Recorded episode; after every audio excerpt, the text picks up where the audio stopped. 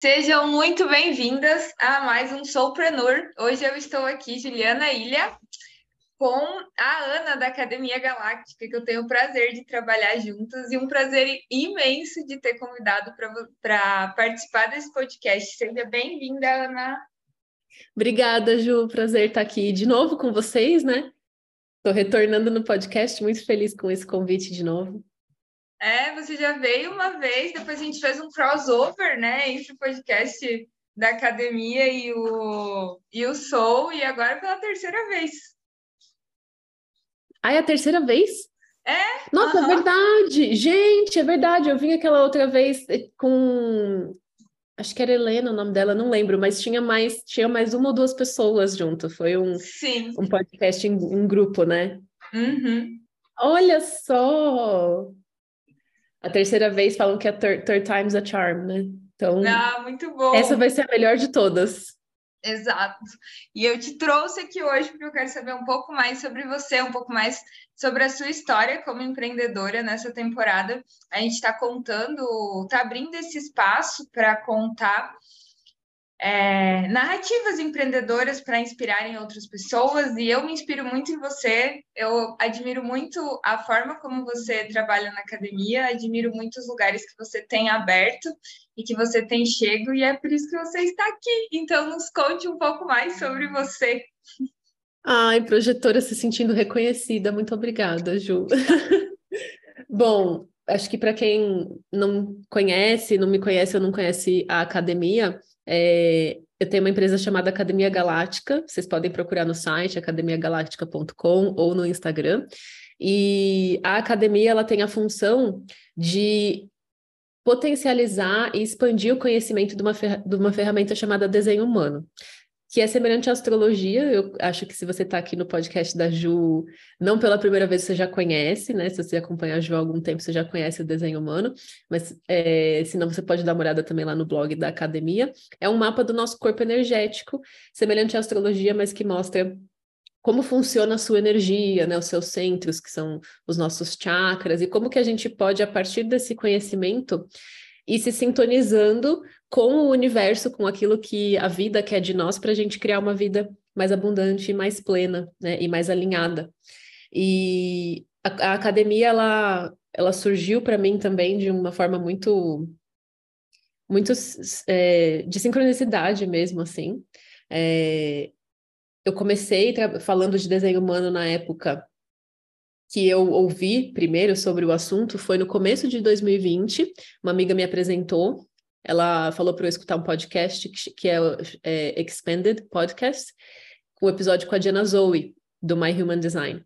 E aí eu conheci o, o desenho humano, e na época eu já empreendia online, né? Porque eu já tinha saído do, do meu trabalho como funcionária pública, então acho que foi 2018.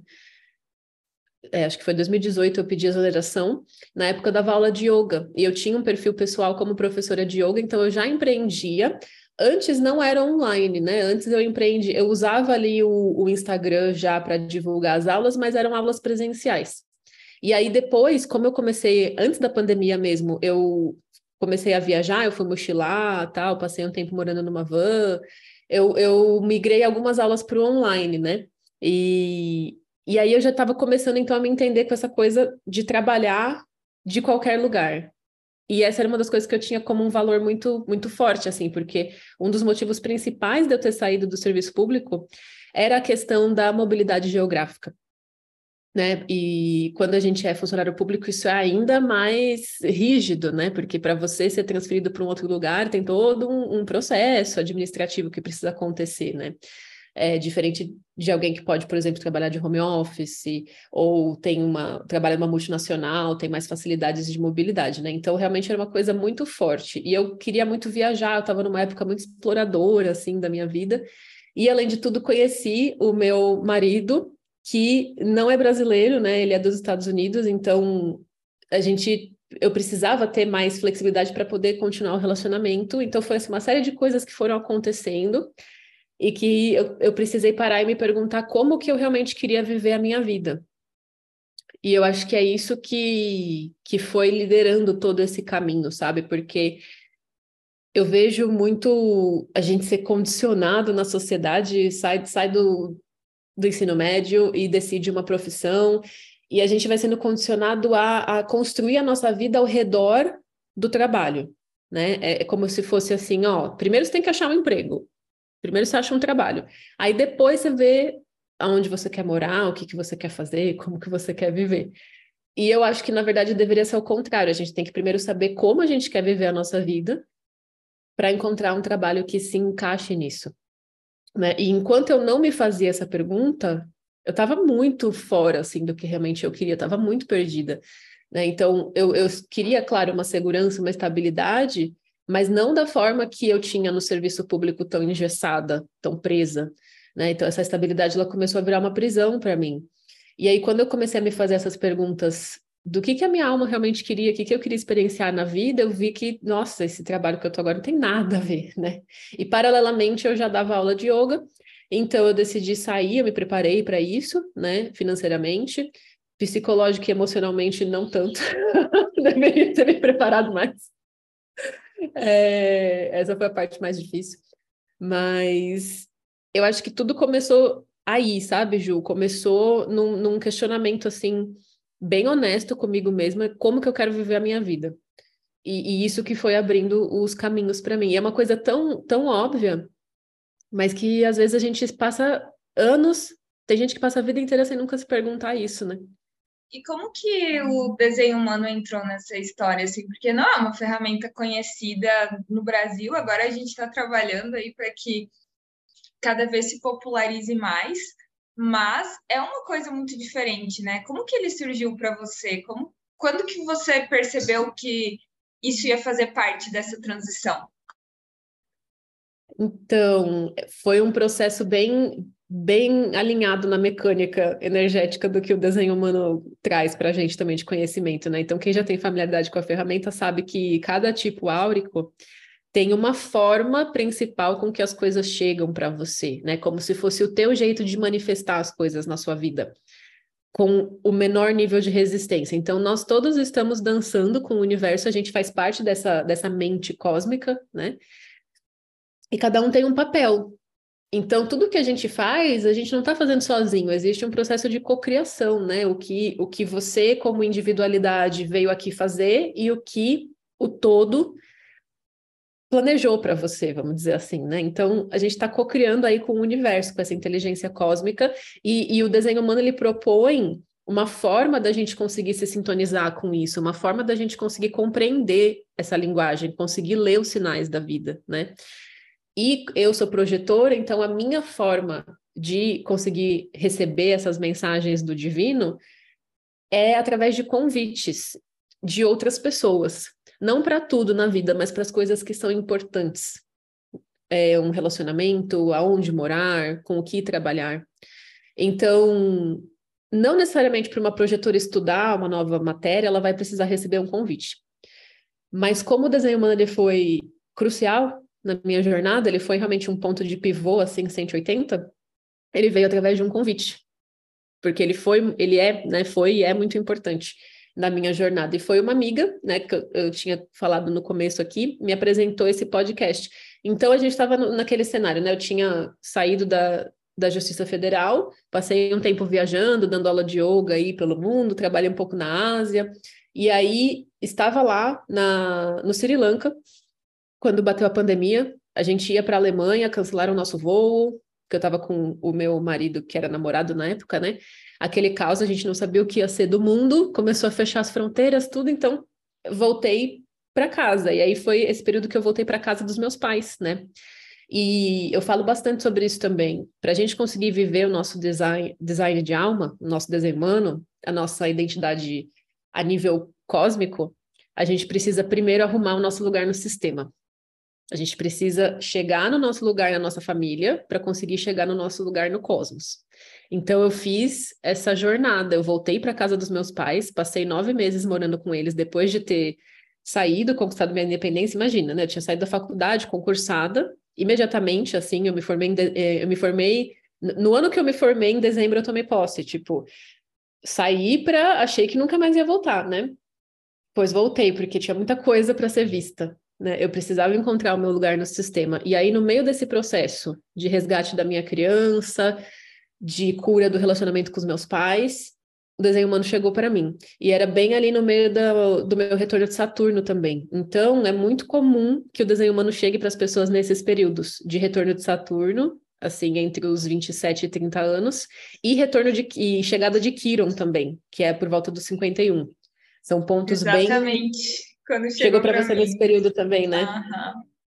Uhum. Que o desenho humano ele chega na sua vida para é abalar as estruturas mesmo a primeira fase do descondicionamento é uma fase de desconstrução muito profunda. Né? E, e aí, então, eu estava nesse momento de desconstruir tudo aquilo que eu achava que eu era, que eu ia viver. Estava dando as aulas de yoga online, mas ficando muito exausta, muito cansada, com, com a minha energia, eu não estava conseguindo manter o que era necessário. Cobrava muito pouco pelo meu trabalho também. Né? Então, não estava me valorizando como projetora, estava trabalhando com uma coisa que estava exigindo muito da minha energia, não estava alinhada com as minhas maiores potências, assim, alguns pontos era, mas eu, eu, sabia que eu tinha outras coisas que eu queria oferecer e não conseguiria oferecer dentro daquele modelo de trabalho que eu tinha na época. E aí eu comecei a, a, a resgatar algumas coisas, né, da minha criança com os meus pais e, e perceber que eu queria, na verdade, é, trabalhar mais com a, a parte de ensinar, a parte de autoconhecimento, e não tanto com a parte corporal do yoga, né? Então, o motivo pelo, que eu, pelo qual eu entrei no yoga não foi físico, ele foi filosófico, espiritual. Foi por isso que eu comecei a praticar, por isso que eu me formei, por isso que eu comecei a dar aula. Mas o, o dia a dia das aulas acabava exigindo muito do, do físico, né? Porque eu dava aulas de, de asana, de prática de, de posturas de yoga e meditação. E aí eu comecei a, ver, a perceber que eu não queria mais trabalhar com as aulas de prática, que eu queria ir mais para essa parte de, de ensino, de filosofia tal. E aí chegou o desenho humano. Quando o desenho humano chegou, eu fiquei muito assim, chocada. Essa minha amiga me apresentou, ela falou: oh, escuta esse podcast e tal, acho que você vai adorar. Aí ela falava, ela falou que achava que eu era geradora manifestante. Você vê o quanto eu estava condicionada, né? A, a viver parece, é, totalmente me forçando a performar, assim, né? No trabalho e tal. E aí eu fiquei muito revoltada quando eu descobri que eu era projetora, mas depois eu, uma partezinha ali da minha alma sabia que aquilo fazia sentido, sabe?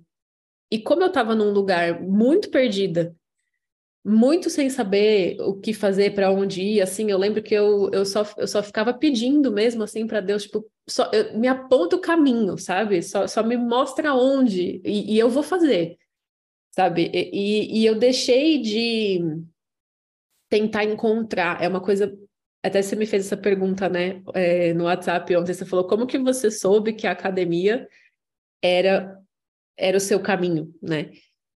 E na verdade foi porque eu soltei mesmo, sabe? Eu desisti. Eu falei assim: eu não sei. Eu não sei, eu tô cansada de tentar saber. Parece que tudo que eu, que eu tento, que eu, que eu forço acontecer, sabe? Que eu vou atrás, sai pela culatra. E eu tô muito cansada, assim. Tipo, eu só. Eu, eu só me coloquei a serviço, sabe? Conversando muito, assim, com, com Deus do meu jeito. Eu só falei: olha, eu tô pronta, para ser. Eu, eu, desisto de tentar fazer o teu papel, sabe? Assim, não, não quero mais ser a pessoa que decide. Eu sei que eu não vou decidir nada, mas me mostra onde eu preciso focar e eu vou fazer.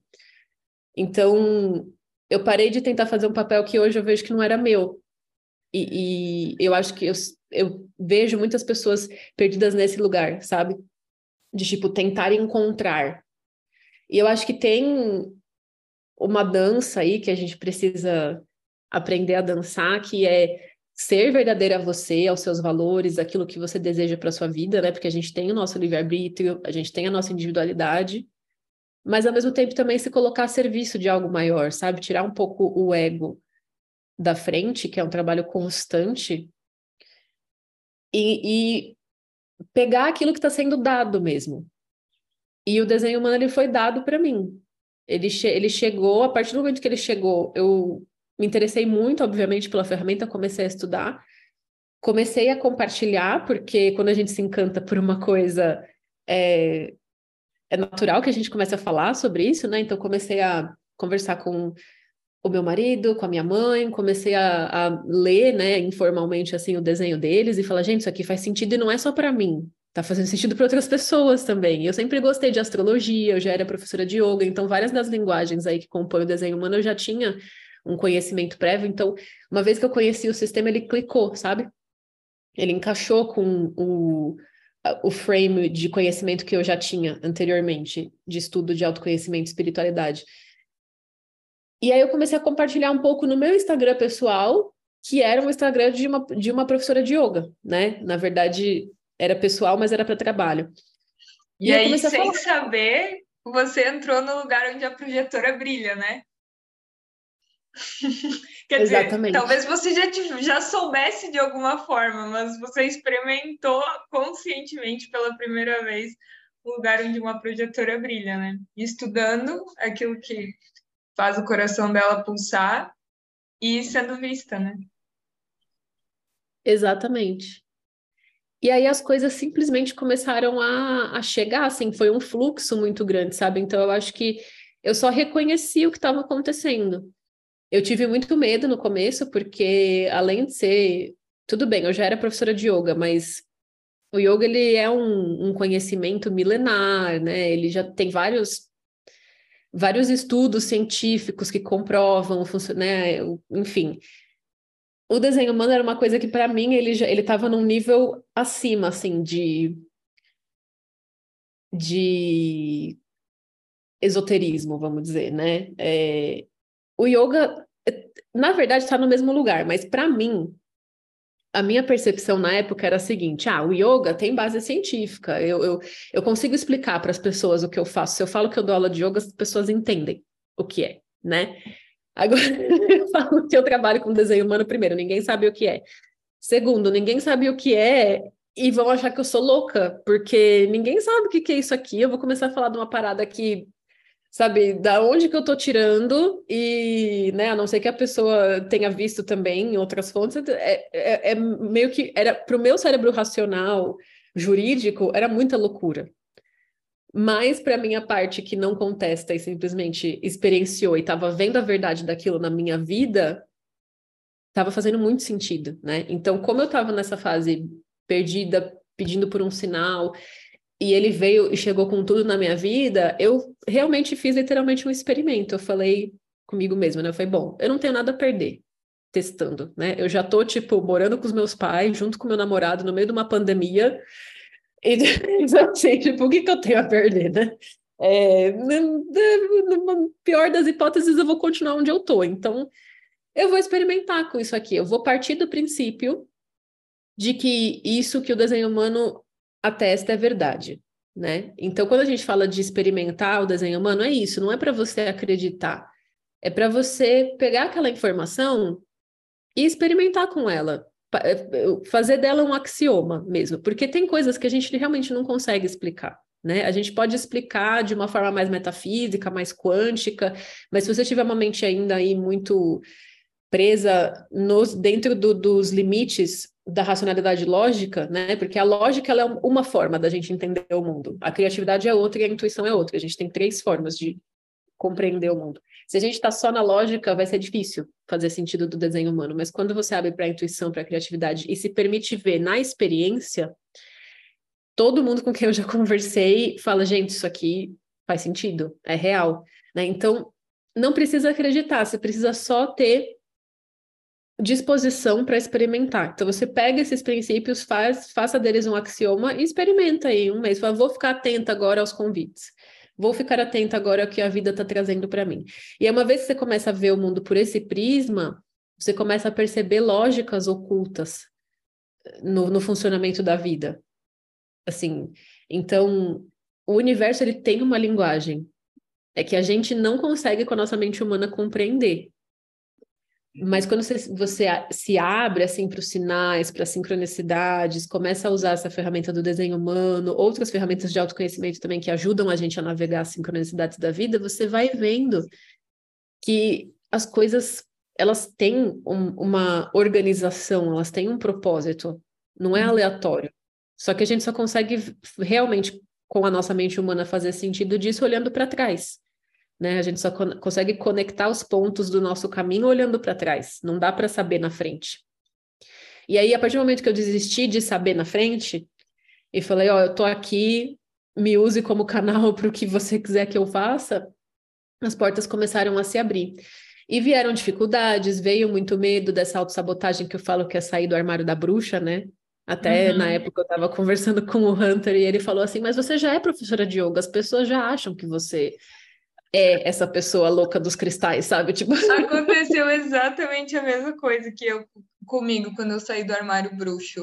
Eu tinha, eu, eu costumo brincar que é, sabe aquela pessoa que você sempre soube que, sei lá, que é que é gay, por exemplo.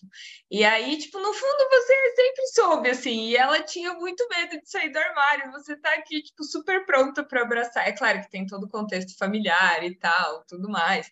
Eu, tô só fazendo uma analogia, gente, por favor. É, mas você, como amiga, tá aqui para abraçar e para falar: não, é, no fundo já sabia, vamos junto, estamos aqui, conta comigo e tudo mais eu senti um pouco, né, guardadas as devidas proporções, óbvio, gente, mas eu senti muito isso, porque as minhas amigas falavam assim para mim, nossa, Ju, mas isso não é novidade para ninguém. Aí eu, como assim não é novidade para ninguém? Eu sou engenheira. eu sou engenheira, como assim? Você não tá achando estranho que eu tô mexendo com essas coisas? Não, não sempre foi, super, né? Super esperado. Já imaginava. Ah, tá bom. Então tá, então seguimos em frente. E aí foi isso, né? Ele, ele trouxe essa perspectiva para mim e eu falei, cara, é verdade, né? Eu acho assim, as pessoas que eu tô com medo, entre aspas, aí de decepcionar, que vão me julgar, já estão me julgando. Sendo professora de yoga, elas já estão me julgando. Tipo, ah, é só, né? Não vai mudar nada.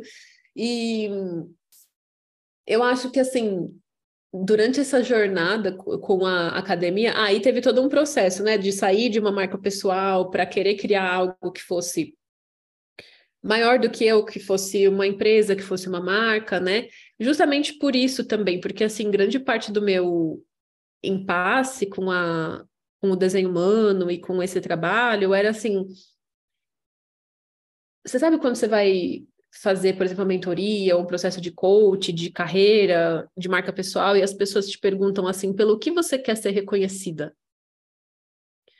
Eu nunca tive e ainda não tenho uma resposta para essa pergunta. assim, eu gosto de. Eu sei que tem arquétipos, né? Então, eu sei que eu sou professora, mentora, escritora. Eu sei que eu tenho esses três, três arquétipos. Mas dentro do, do, do que, qual tema, qual área, assim, tipo, eu, eu ainda não tenho essa resposta, assim, sabe, do que eu quero que escrevam na minha lápide quando eu morrer. E, e se eu ficasse ali esperando essa resposta chegar, eu não queria sair do lugar. Então, quando eu criei a academia, isso foi um movimento que eu precisava, porque, assim, na verdade, eu, eu não vejo a academia como sendo o meu caminho. Eu vejo a academia como sendo uma entidade que precisa existir nesse momento. É, ela, ela é um, um espírito. A academia é um, uma entidade com a qual eu trabalho. Então eu não me identifico com a academia, sabe? E por que eu não me identifico com a academia? Não no sentido de que ela não combina comigo, né? Mas assim, eu sei, academia é academia e eu sou eu muita é, parte das minhas... Eu não sou a academia, né? Exatamente. Então, eu não sou a academia, eu não identifico a minha identidade, né, como ser humano, cósmico, com o que eu faço profissionalmente. E eu acho que isso foi essencial, assim, para eu conseguir desplugar os meus bloqueios, as minhas inseguranças do meu trabalho. Então, eu entendo a academia como um um canal de impacto no mundo, no Brasil principalmente, né?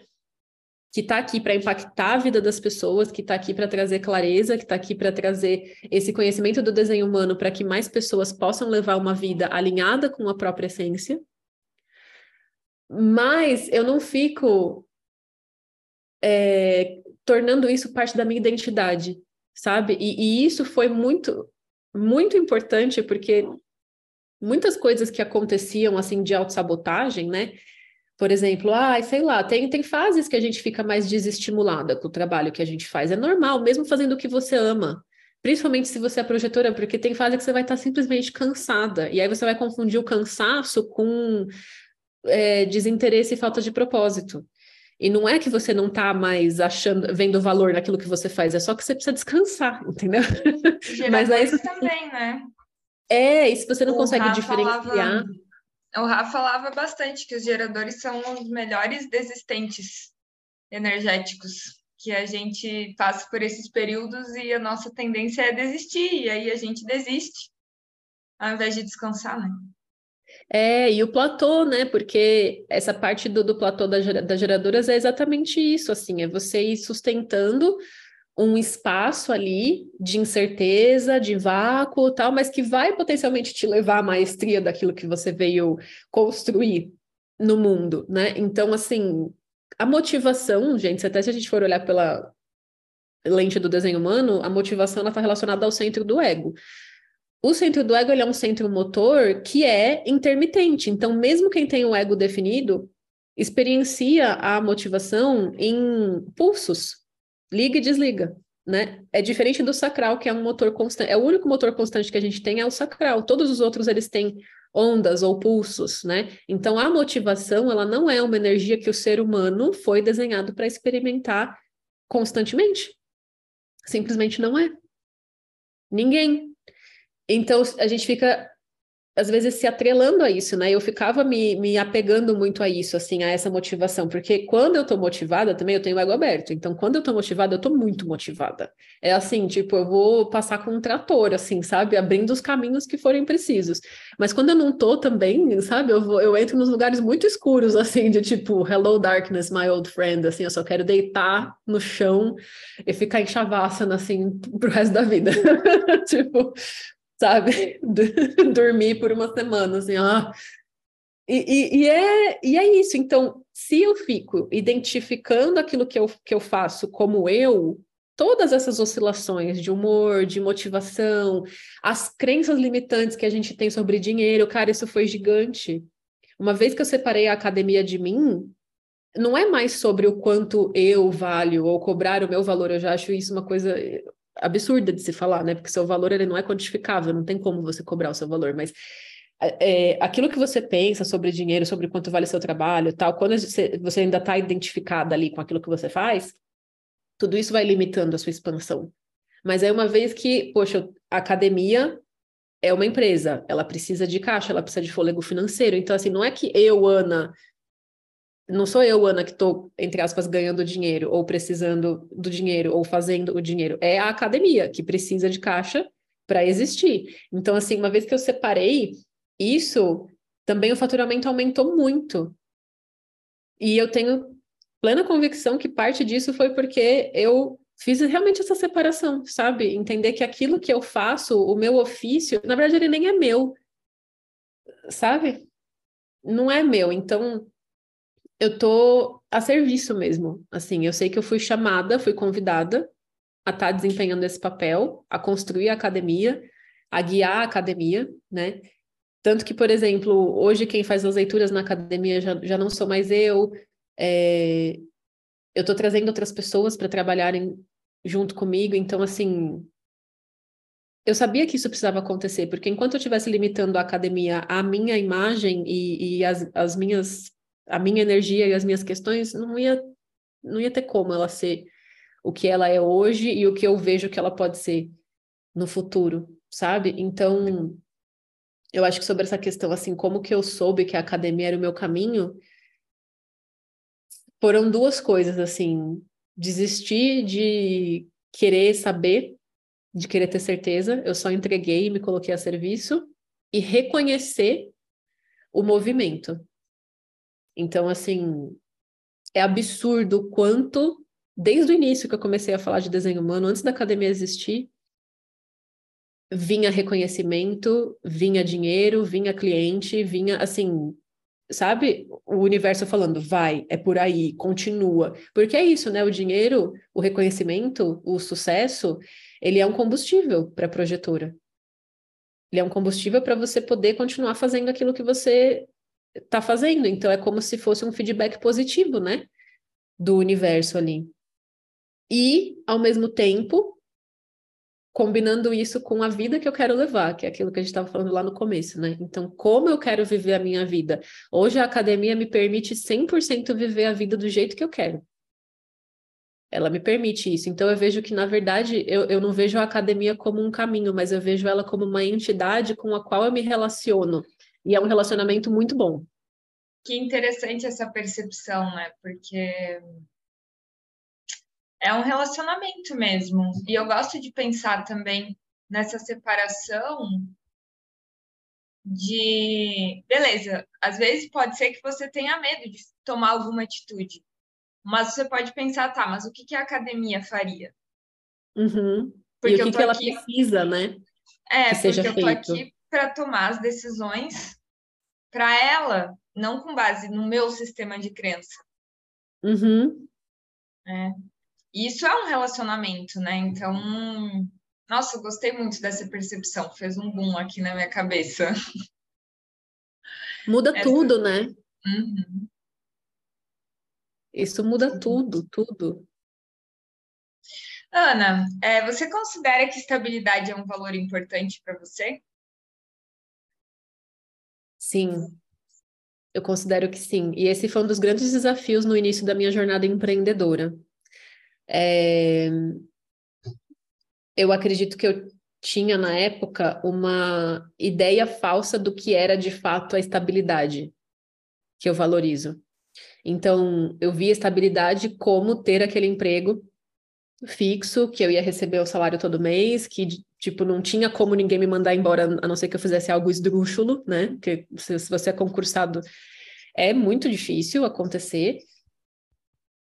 E eu achava que essa era a estabilidade que eu valorizava, mas aí eu comecei a perceber, na verdade, que a estabilidade que eu valorizo, ela é mais interna, sabe? Ela, ela é uma sensação de autoconfiança e uma sensação de que aconteça o que acontecer, eu vou saber lidar. E aí eu acho que quando a gente empreende, a gente, eu acho não, eu tenho certeza, porque eu vivi isso, né? E eu vivo isso. Então, a partir do momento que eu comecei a empreender e, e fazer, e, e ser responsável, né, pelo, pelo meu próprio salário, entre aspas, eu comecei a ver que, na verdade, essa, essa estabilidade ela não estava numa folha de pagamento.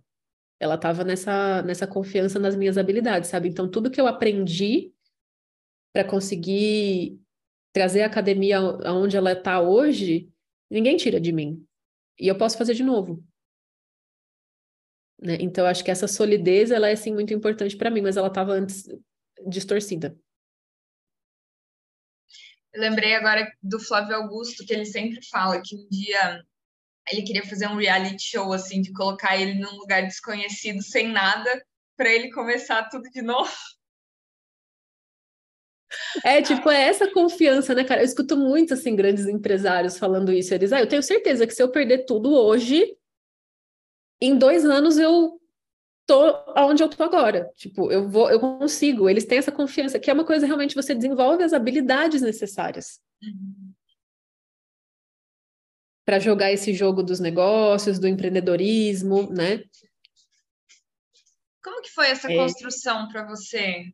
O que que quais tu tem noção assim hoje olhando para trás de alguns pilares que foram essenciais para essa construção da eu chamo isso de identidade empreendedora e eu vejo Legal. que às vezes a gente sai um pouco, a gente sai do, do nosso trabalho que é estável, do CLT, ou seja lá qual modelo que você fazia, e eu percebo que, eu pelo menos, né, a parte que eu mais bati cabeça foi nesse começo, não porque me faltava conhecimento técnico, mas porque me faltava algumas habilidades dessa desse desse personagem, entende? É como se a gente estivesse jogando e aí, vamos lá, vamos escolher o personagem empreendedor agora, mas ele precisa ganhar XP, entendeu? Ele precisa uhum. ir passando de nível, porque ele ainda não está treinado, sabe?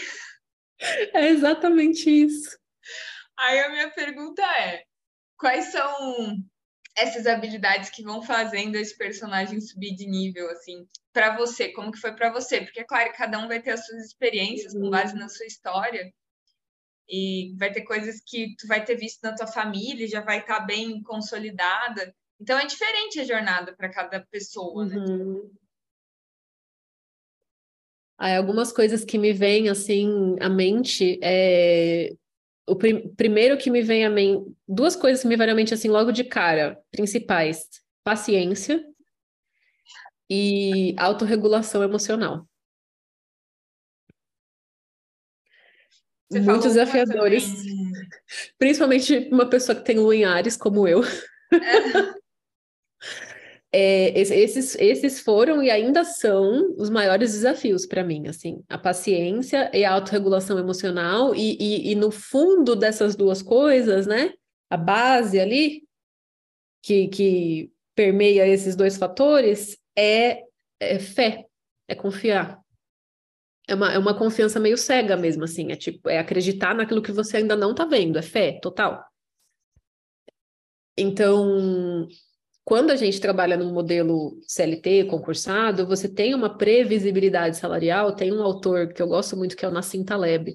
É, ele escreveu Antifrágil, Cisne Negro, vários livros famosos aí, acho que é aquela trilogia.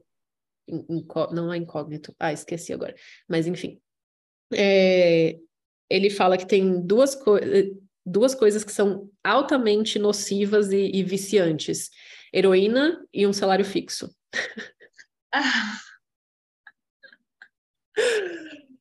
E quando eu li isso assim, eu estava né, no início dessa minha jornada empreendedora eu falei, cara, assim, guardadas as devidas proporções, né? meu Deus, como isso é, é claro né, que ele está fazendo aqui um argumento é, ao absurdo para provar um ponto, né? A gente não está comparando com realmente uma questão de vício químico, mas o negócio pega, pega na sua mente, né? Psicologicamente causa danos.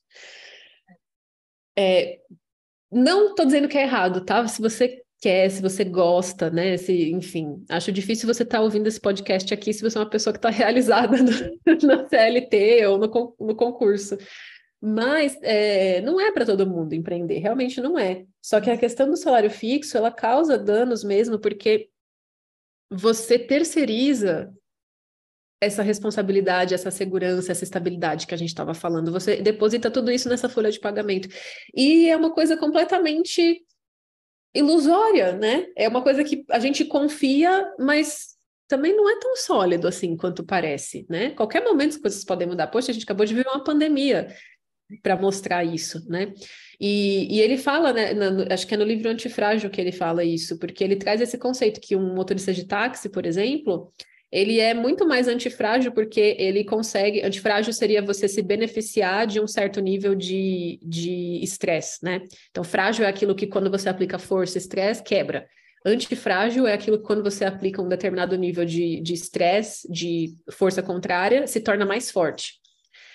Então. É muito bom porque você está falando e eu, a minha cabeça de engenheira, ela faz esses paralelos muito fácil, porque para gente essas palavras elas significam isso, tipo estresse. Uhum. É, o, é, o, é, o, é como a gente chama atenção, né? Quando a gente calcula, só que em inglês é estresse. Então, cara, eu calculei tanto estresse na minha vida que, que fica mais palpável mesmo. É, então, é real isso. Gente, isso, isso é o quê? Lei hermética. Isso é a lei hermética da, da, da, correlação. Então, essas leis universais, elas servem tanto na matéria mais densa, por, né? O carvão que você aplica a pressão e ele vira um diamante, quanto para a nossa matéria sutil, do nosso corpo mental, emocional, né? Então, claro, pressão demais vai quebrar, né? Tem um nível ideal ali de pressão que a, a matéria consegue sustentar. Mas é importante a gente se expor a isso para evoluir, para crescer, né? Então, desenvolver essa antifragilidade, eu acho que, na minha opinião, não existe profissionalmente um caminho melhor do que você empreender e abrir seu próprio negócio, porque aí realmente você vai para o ringue, entendeu? Você vai para o campo de batalha aprender as lições, né? E, e eu acho que essa, essa habilidade, assim, né, de desenvolver essa antifragilidade paciência e o, a regulação emocional não só para as coisas, para os desafios, mas também para a gente receber as bênçãos quando elas chegam. Uhum. Né? Por exemplo, você faz um lançamento e você fatura três vezes mais do que você achou que você ia faturar, né? Tiveram vários momentos aí que em um, um dia a academia faturou mais do que eu tirava como salário na justiça o mês inteiro. Ou você começa a ver é, as vendas aumentando e aí, de repente, de 400 reais por semana, você começa a fazer 400 reais por dia, de repente, mil reais por dia, e, e tipo, isso vai também desestabilizando, causando uma ansiedade, porque você fica, meu Deus, será que isso é sustentável agora? Nossa, mas e, e, será que eu, que eu mereço, né? Então, é isso que eu falo, quando eu separei a academia de mim, esses questionamentos, eles não acontecem mais tão intensamente, assim, porque eu não vejo aquele faturamento como meu, né? Eu sei que ele é da empresa e eu vou tirar a minha participação dos lucros disso. É... Mas a gente precisa muito, muito, muito ter essa autorregulação emocional, assim, desenvolver essa autorresponsabilidade, tanto para você equilibrar o, a sua jornada de trabalho, né? Porque você não vai mais ter uma pessoa te dizendo o que fazer, você não vai mais bater ponto, você não vai mais ter fim de semana onde você vai para casa e deixa o trabalho no escritório, isso não existe. O trabalho está dentro da sua cabeça, do seu bolso, né? Para sempre. Então, é, ter que criar esse, essa, esses mecanismos mesmo de, de proteção, né, do seu espaço ali. Esse foi um dos grandes desafios para mim, é, porque no começo eu não conseguia parar de trabalhar. Tipo, uhum. ainda é desafiador, mas eu já melhorei. É, eu faço mentoria com a Carol do Futuro. Quer dizer, agora já finalizou a mentoria, né? Mas ela, eu sempre vejo ela falando que a gente deixa de CLT, deixa de ser CLT por causa do nosso chefe chato. E aí a gente é infinitamente pior do que o nosso chefe com a gente. Sim. Aí, o chicote aqui, né? É. Empreendedores são as únicas, eu não sei de quem que é essa frase, eu vi na internet esses dias, que empreendedores são as únicas pessoas que trabalham 80 horas por semana para não trabalhar 40.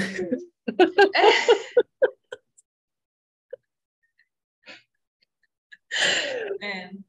É tipo isso. É, é, é, então, essas habilidades de verdade, assim, eu acho que, claro, tem habilidades técnicas que a gente precisa aprender, a gente precisa aprender a vender, a gente precisa aprender marketing, a gente precisa aprender a construir um bom produto, um bom serviço, uhum. né? Mas essas soft skills, assim, emocionais e, e a paciência, a fé, elas são a base. É, tipo, uhum. é, é, é o mais difícil de desenvolver, assim. O restante você aprende. Google, hum, YouTube.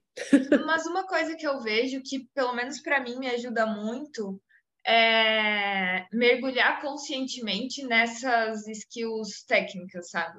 Então, por exemplo, assim, se eu sei que eu tenho uma dificuldade para vender, é uma coisa que eu vejo muito, a gente que trabalha bastante com empreendedor holístico, eu vejo muitas pessoas é, sempre achando que os problemas são emocionais. E sim, hum. a gente tem muitas limitações emocionais, mas às vezes o nosso problema é técnico também.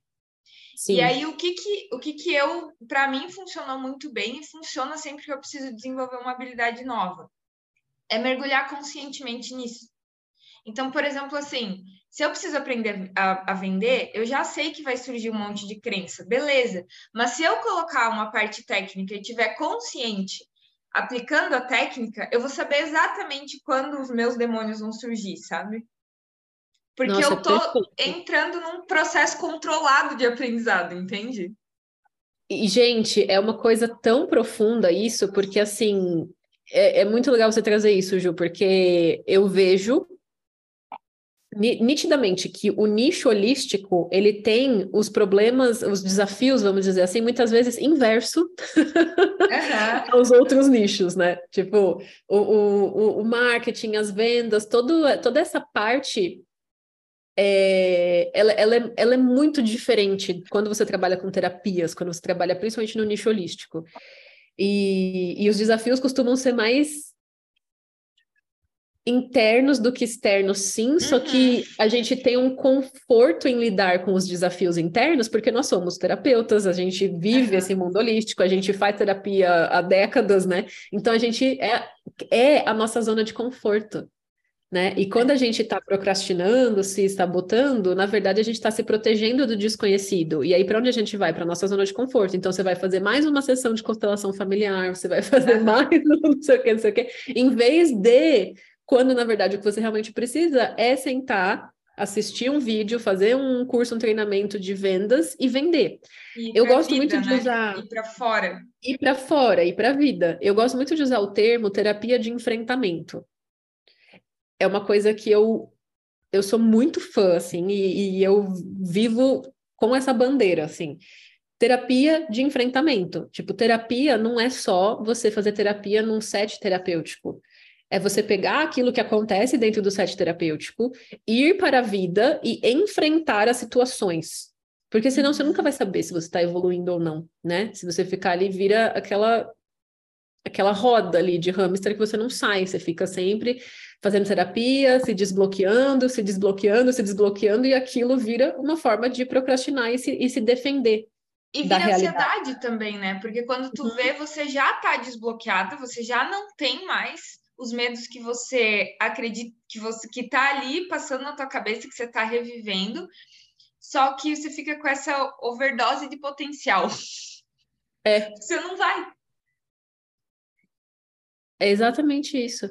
E, e como, como para nós terapeutas e, e, empreendedoras holísticas, a zona de conforto é o mundo interno, o mundo sutil, a gente não sai disso. Então, o desafio para as empreendedoras holísticas é ir para a matéria, é ir fazer, é ir construir o seu plano, fazer o seu plano de lançamento, escrever os conteúdos, fazer as copies, ofertar o seu produto, aumentar o preço, né? Esses são os, os desafios, assim. E essa terapia de enfrentamento mesmo. Então, tá, eu desbloqueei todas as minhas crenças de dinheiro.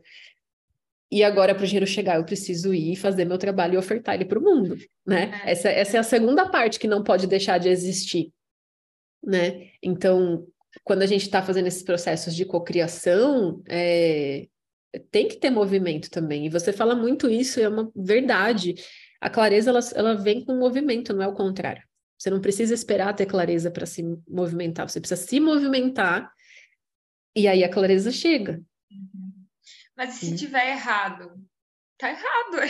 Aí se tiver errado, você corrige, tipo... É eu, eu falo muito isso, não tem como ser perfeito o que não está feito. Não tem como aperfeiçoar, é, é, etimologicamente é a palavra, entendeu? Tipo assim, não tem como você aperfeiçoar uma coisa que não existe. Você precisa é. primeiro fazer alguma coisa com o que você tem aqui agora, do jeito que dá. E a partir daí você vai evoluindo, né? Esse primeiro passo é o mais difícil. Depois vai ficando mais fácil. Uhum. Quando você passa, Vai. essa, cruza a linha do cagaço inicial, assim, tipo, o meu primeiro dar... produto. É, vou dar um exemplo claro, assim, por exemplo, ontem eu estava num dia, é, eu tô muito nesse processo de entrar nos processos conscientemente, identificar os gatilhos. E na segunda-feira eu tive um gatilho, eu já identifiquei, ontem eu passei o dia inteiro blé. Blé não estava muito legal. Mas eu tinha coisa para fazer, e uma das coisas que eu tinha para fazer é era postar o meu o meu postar um, fazer um post com a minha nova identidade. E, e esse post já estava escrito, eu só tinha que fazer a arte e tal. E assim, eu tinha todos os motivos do mundo para não colocar aquele post no ar, porque eu não sei muito bem o que, que vai ser daqui para frente. Eu não sei bem. Tem várias coisas que eu ainda não sei, sabe? Só que a identidade está pronta e o próximo passo é botar ela para fora. Então não importa se eu estou num dia bom ou se eu estou num dia ruim. Esse é o próximo passo. Então eu vou fazer. Foi muito legal porque eu conversei com a minha mãe ontem bastante sobre isso assim. E aí no e, e aí no fim do dia ela ela viu o meu post e me respondeu. Ela falou: ah, fiquei fiquei feliz que você continuou fazendo, mesmo hoje num dia que estava um pouco mais nublado, né? Emocionalmente. Aí eu falei, é, e essa pelo menos foi uma habilidade que eu adquiri no meu processo empreendedor já faz um tempo. Então, é importante a gente não parar, assim, não, não, não parar no sentido de não parar nunca, sabe? Mas no sentido de não deixar esses a peteca momentos... cair, né? É, é. Porque é isso, assim. A gente. É, é necessário. A tem que continuar girando. Isso, é necessário um trabalho de manutenção e é necessário a gente navegar esse equilíbrio entre a não violência e a uhum. disciplina. De, gente, disciplina não tem como empreender sem disciplina. Isso, na verdade, é o, o caminho do, do yoga, né? Cria yoga é disciplina e a gente tem que equilibrar essa disciplina com a não violência. É disciplina, autoestudo e entrega. Como que um dos maiores desafios do yoga é e da vida, né? Porque o yoga é uma metáfora para a vida, é equilibrar a disciplina com a não violência, porque a prática de yoga, ela é um esforço. Ela é uma coisa que você está estressando, alongando, colocando tensão, relaxando o seu corpo existe um nível, a gente vai de novo voltar para esse lugar, o nível adequado de pressão, o nível adequado de eu vou fazer o que tem que ser feito, mesmo que hoje eu não esteja com tanta vontade. Como eu, como eu posso fazer isso sem que isso seja uma violência comigo? Né? Então tem uma diferença entre você não se violentar e também não se sabotar. Né? Precisa manter uma disciplina. Sim, não é sempre que a gente vai estar com vontade. Não é sempre que a gente vai estar motivada. Se você ficar esperando, né, que isso aconteça para se mexer, não vai sair do lugar mesmo. Mas aí como que eu encontro esse equilíbrio, né? De não violência com disciplina. Esse é um dos grandes desafios da vida. É. E, e uma coisa que eu acho que é legal também trazer, que eu experienciei bem recentemente essa semana aí na Páscoa, é, é uma crença que a gente tem também no meio holístico, né? De que, ah, para manifestar as coisas eu preciso ser um match vibracional, que em parte é verdade, mas também não é necessariamente imediato, assim. O que, que eu quero dizer com isso? É... Sexta-feira eu tive um, um dia bem pesado emocionalmente, assim. Eu acordei mal, briguei com meu marido, tipo, tive sabe? Assim, assim, já, coisa já começou meio ruim. Eu tava toda engatilhada, toda TPM, né? Então, assim, essa sexta de Páscoa foi uma coisa assim, dei uma surtada, não tava bem, entendeu?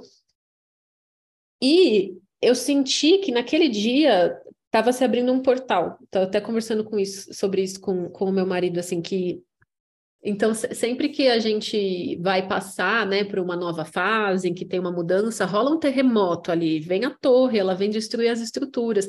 Muitas vezes nesse processo você vai ter um abalo sísmico emocional ali, né, para o uhum. seu corpo comportar aquilo que está chegando. A gente lançou recentemente na academia os manuais energéticos vocacionais, que estão sendo um sucesso imediato, assim, foi tipo as pessoas estão amando.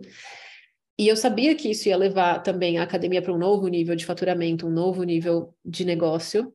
E isso já está acontecendo. Antes disso acontecer, eu tive um surto, eu entrei em crise. Eu não estava num lugar bom emocionalmente. E tive um, um dos dias de maior faturamento do ano, assim.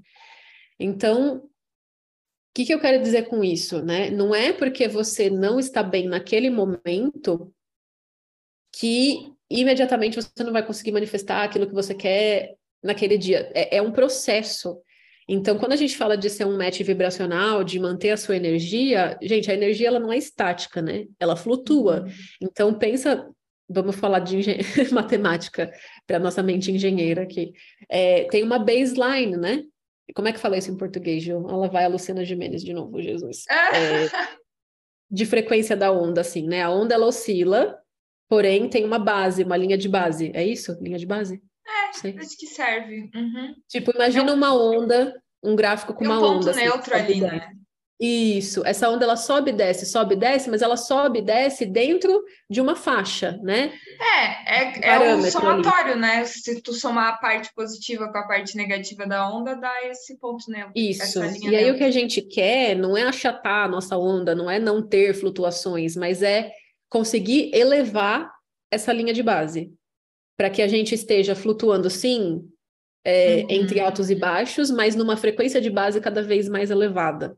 E, então, esse é o desafio, sabe? Você vai continuar se sentindo super bem, eufórica, em outros dias não tão bem, e você vai ter reações emocionais, mas assim, a linha de base desses sentimentos, ela tem que estar tá subindo ao longo do tempo. Né? Então, não, não é porque você teve um dia ruim, ou porque você está trabalhando com as suas sombras, ou porque você, de repente, não reagiu da melhor forma emocionalmente, que você é humana e você falha, que isso quer dizer que você não vai ter sucesso.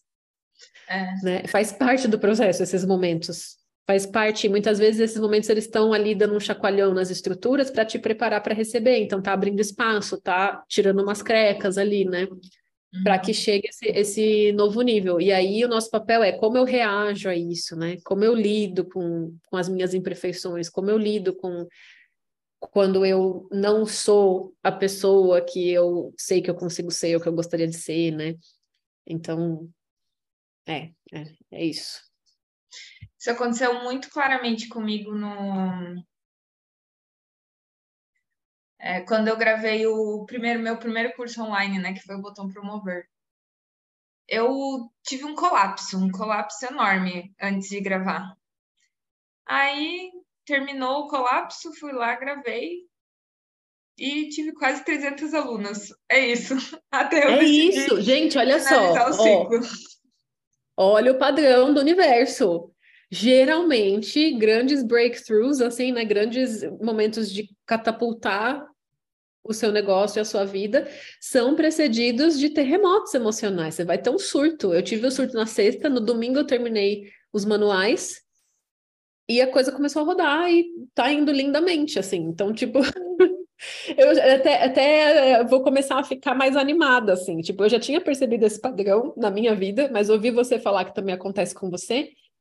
Da próxima vez que acontecer um surto assim e eu tiver com um projeto grande para nascer, eu já vou até, fi até ficar feliz, que eu vou saber que é o padrão acontecendo, entendeu? Eu vou falar, ai, aí, ó, tá chegando um novo nível, é isso mesmo, vou dar uma surtada aqui dentro desse container, e depois eu vou lá e eu vou deixar de fazer, eu vou explodir tudo, eu vou jogar tudo pro ar. Não, eu vou lá e vou fazer o que tem que ser feito, e tudo bem, né? Ana, muito bom o papo já passamos super do, da, dos 40, 50 minutos que a gente. Vamos fazer parte 1 e parte 2, que eu falei muito no começo, eu estava muito desembestada. Ah. Entrei, tipo, assim, só saindo as coisas. Vou, vou pensar nisso, gostei da ideia. Ou, vou ouvir, ou vou corta também. ver o que que, o que que rola, mas gostei bastante. E o espaço era justamente para esse, para você relembrar um pouco da tua história, para te trazer alguns insights através das perguntas.